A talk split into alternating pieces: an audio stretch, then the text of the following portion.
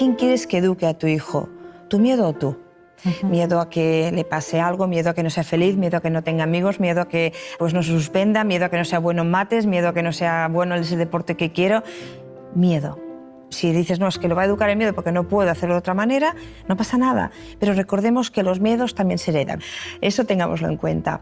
Yo siempre digo que hay dos tipos de padres. Los padres que preparan el camino para sus hijos, ¿vale? Aquellos que se lo aplanan, ¿eh? le quitan las piedras porque no vaya a ser que ¿no? Que, que no esté bien, no esté contento, no esté alegre y feliz todo el día. Y luego hay el otro tipo de padre, el padre que prepara al hijo para el camino, sea este camino como sea esos padres pues se comen sus miedos porque los que preparan al hijo no significa que no tengan miedo, significa que son valientes, lo superan y lo afrontan. Esa es la diferencia. Sí, es verdad que muchas veces los, que tenemos que superar primero el miedo somos los padres.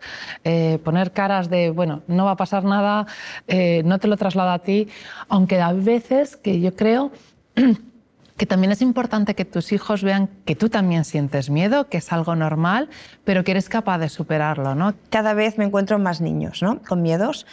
Y también me encuentro cada vez más padres asustados. Cuando tú tienes el miedo enganchado en la piel es muy difícil que no sobreprotejas. También es muy difícil que no eduques en el miedo. Ojo, porque nos vamos a acercar peligrosamente a educar en la cobardía. Y eso ya está pasando. Estamos educando más en la cobardía, en no afrontar un miedo, que no en la valentía.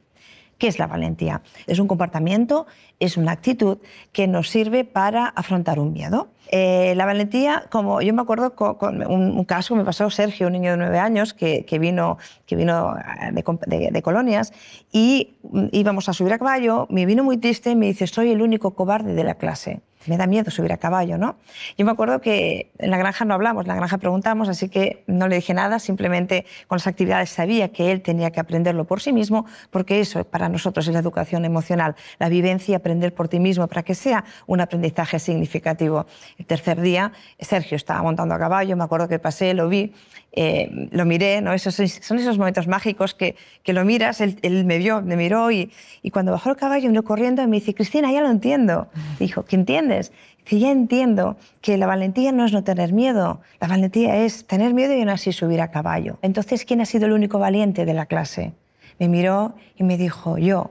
Si hay una mirada que, que, refleja la autoestima, sin duda era la de Sergio, ¿no? de, ese día. Eso es lo que te iba a preguntar un poco, que la autoestima está intrínsecamente relacionada ¿no? con la superación de los miedos, con el poder sentirte capaz de afrontar la vida en general te venga como te venga, bonita o fea. Claro, es, que, es que realmente si piensas el miedo, nadie sabe lo que es el miedo. Mm. y te pregunto, ¿qué es el miedo? Sí, claro. Es, Gente, pues, igual lo relacionamos como una fobia. Una fobia, ¿no? Entonces, el miedo, si no pasa nada, el miedo es una emoción natural. La sentimos todos los humanos porque es una emoción primaria. Pero es una emoción que tiene su función, o sea, nos sirve para alejarnos, apartarnos del peligro y nos ayuda a sobrevivir como especie. Por eso es tan potente, porque ella va, te ha de apartar del peligro, porque si no, como especie, pues acabaremos muriéndonos. Además del miedo también, además de invasivo y de que nos paraliza, el miedo es contagioso. Nosotros a, a los niños les decimos que el miedo es falta de información, o porque no tengo, o porque me falta una parte de esa información. Yo recuerdo a Alba, una niña, que, que también me dijo, íbamos hacia, hacia la pista donde había los caballos, íbamos caminando y me dijo, me da miedo los caballos porque son peligrosos. Cuando nosotros tenemos esa situación, una cosa que nos funciona muy bien para, para bajar, reducir los miedos de los niños, es concretar el miedo. Así que cuando la niña me pregunta, me dijo, eh, me da miedo los caballos porque mi mamá me han dicho que son muy, muy peligrosos, yo le dije, concretamente, ¿qué te da miedo de los caballos? y me miró y me dijo, la boca. Y yo le dije, ah, entonces no te da miedo los caballos, lo que te da miedo es la boca de los caballos. De repente, un caballo que es muy grande, hemos hecho más pequeño la boca de los caballos. Y entonces, la segunda parte que fue es darle la información. Si el miedo es falta de información, le doy esa información.